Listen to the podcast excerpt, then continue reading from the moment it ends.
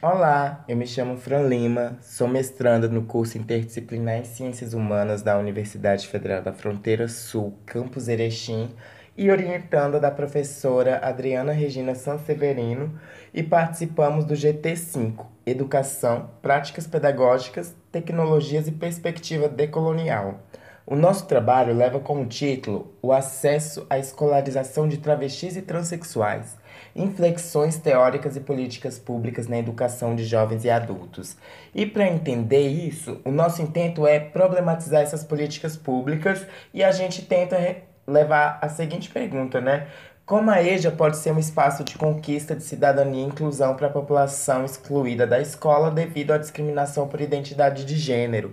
E quando a gente pensa nessa problematização, surgem outros questionamentos, como por que travestis e transexuais não estão de fato nos espaços de escolarização e o que leva essas sujeitas a abandonar a escola, seja na infância ou mesmo na vida adulta, em espaços como a EJA. Então, nosso objetivo buscará compreender essas intersecções entre as políticas públicas em educação e a não efetivação desse direito à escolarização de travestis e transexuais na EJA. Então, é importante a gente entender que além dessa discriminação, desse preconceito, as crianças travestis transex e transexuais são antecipadamente expulsas desses ambientes escolares, o que vai causar diversas consequências na frente, como a inserção ao mercado de trabalho, a própria prática da cidadania, sempre caindo nos mesmos espaços de marginalização e de estigmatização, que são esses ramos do próprio preconceito, né? Entender que esse conceito de gênero, ele sempre vai estar, tá, ele sempre esteve relacionado diretamente aqui no contexto ocidental, então traz essa confusão de compreender como é que a identidade de gênero é e o que a orientação sexual é. Então a gente vai trazer aqui que a identidade de gênero, segundo Butler, é a construção sociológica e a orientação sexual, segundo Jaqueline de Jesus, é por quem, por quais gêneros você se sente atraída. Então entender esses temas, entender a própria política pública enquanto arranjo institucional, enquanto estratégias que são formalizadas, né, visar coordenar esses meios de disposição do Estado para um bem comum, né, para um bem pro prol de um segmento. E a RET coloca até que esses estudos de programas governamentais são esses estudos de condições de emergência, né, que são garantidos pela própria Constituição brasileira.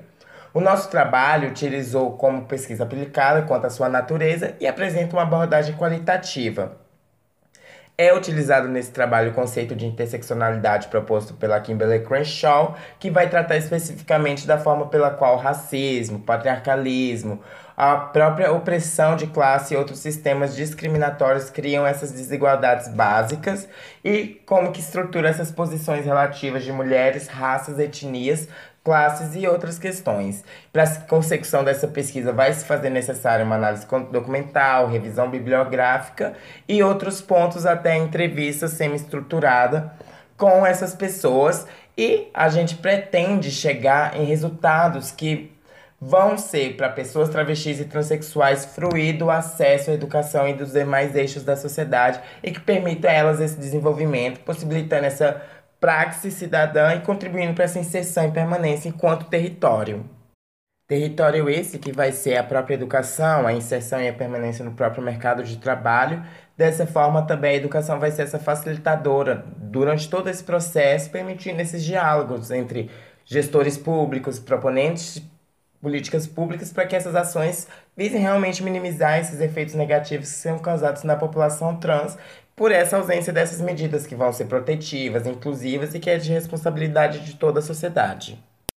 Olá, meu nome é William, sou graduado em Ciências Biológicas e juntamente com André, graduado em Língua Portuguesa, e Grace, graduada em História, que também são alunos do Programa de Pós-Graduação Interdisciplinar em Ciências Humanas da UEA, desenvolvemos o resumo expandido que tem como título O ensino remoto na pandemia de Covid-19, um retrato da desigualdade de acesso ao ensino na educação superior. A escolha por essa abordagem se deu através do contato com estudantes do curso de licenciatura em História do sexto período do Centro de Estudos Superiores de Tefé. Durante as aulas de estágio mediadas pela plataforma digital Google Meet, observamos que apenas 25% dos estudantes participavam das aulas dos 28 matriculados, o que nos levou a buscar entender o que estava por trás da tão notória ausência destes estudantes nas aulas. Ao nos debruçarmos sobre uma revisão bibliográfica, percebemos o quanto a pandemia de Covid-19 tem afetado a participação dos estudantes nas aulas, principalmente aqueles de classes sociais menos favorecidas que não dispõem do acesso a tecnologias da informação que possam permitir-lhes o acesso às aulas por meio do ensino remoto. A metodologia que utilizamos para a construção deste resumo expandido foram realizadas duas etapas. A primeira foi o levantamento bibliográfico. Buscamos em artigos é, atuais que tratassem sobre o período pandêmico a outra etapa foram as observações participantes que realizamos nos grupos de WhatsApp destes estudantes. E foi nesse momento que também a gente, a gente acompanhou as suas dificuldades é, para ter acesso à disciplina, para ter acesso às aulas né, desta disciplina. A observação participante ocorreu durante os meses de maio, junho e julho de 2021, durante as etapas de observação e participação nas aulas do componente curricular Prática, Ensino em História Estágio Supervisionado 1, a partir do qual foi possível né, relatar alguns dos momentos dessa experiência desafiadora que foi realizar as atividades de estágio supervisionado por meio do ensino remoto. O que notamos neste contexto é que o sistema de ensino remoto tem afetado principalmente aqueles estudantes de classes sociais menos abastadas, vivendo em condições de vulnerabilidade social, não dispõe de recursos financeiros que possibilitem o acesso à tecnologia da informação, como celulares, notebooks, a internet, requisitos essenciais né, para as aulas remotas, para que essas aulas aconteçam.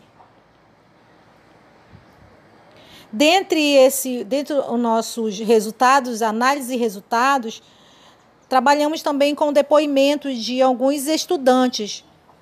Dentre esse depoimento está de Oliveira 2021. Ela fala o seguinte: minha maior dificuldade foi a falta de acesso à internet para participar das aulas do Google Meet. Eu não tenho condições de ter uma internet de qualidade.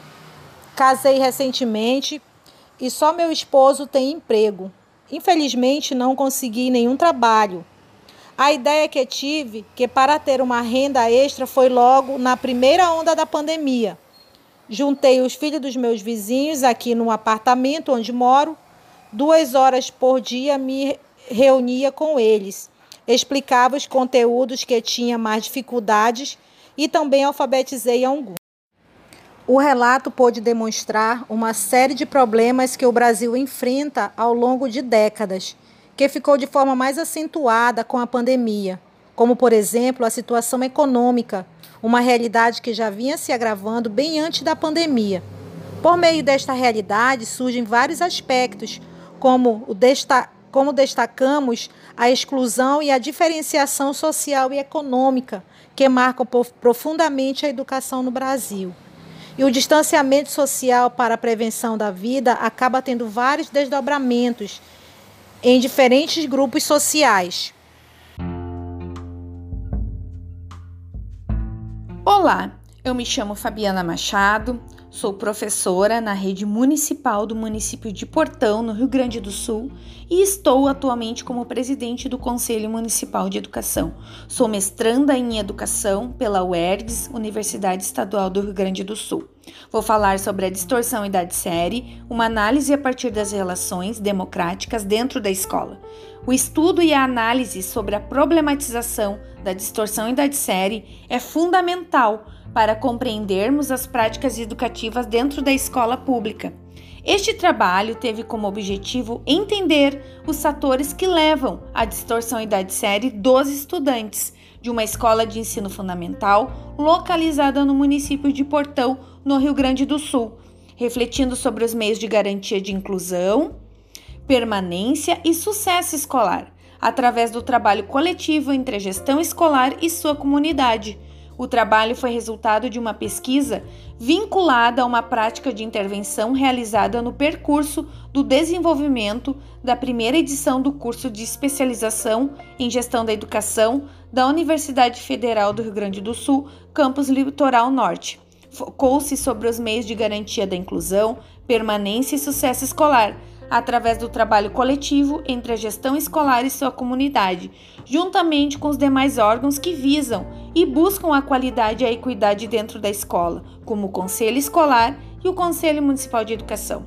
A preocupação com essa temática surgiu principalmente mediante uma reunião realizada pela Promotoria Regional de Educação em 2019, que apresentou os dados educacionais do município de Portão e a partir dos quais foi possível perceber que o maior problema da escola investigada estava relacionado com a distorção idade série, principalmente nos anos finais, a partir do sexto ano.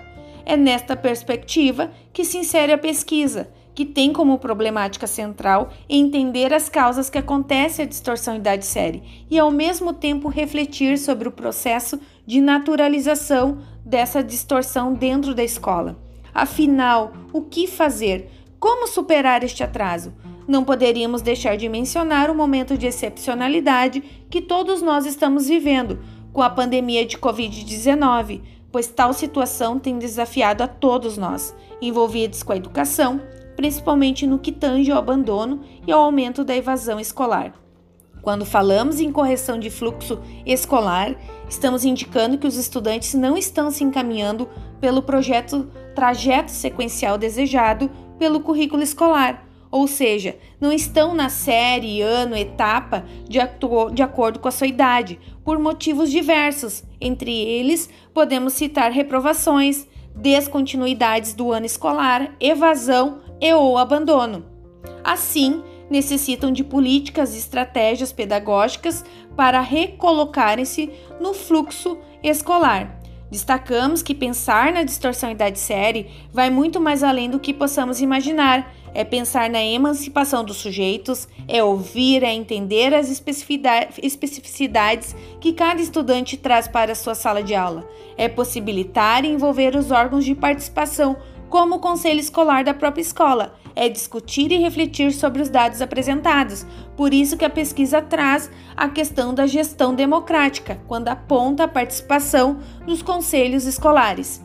A metodologia de trabalho reporta seu processo do projeto de intervenção, que foi realizado numa determinada escola, como já foi dito, e a coleta de dados se deu através de um questionário semiaberto com link do formulário Google, porque estávamos no período crítico da pandemia, para que a equipe gestora e os professores da escola respondessem às perguntas relacionadas com a distorção idade série e com a realidade das turmas para as quais lecionavam.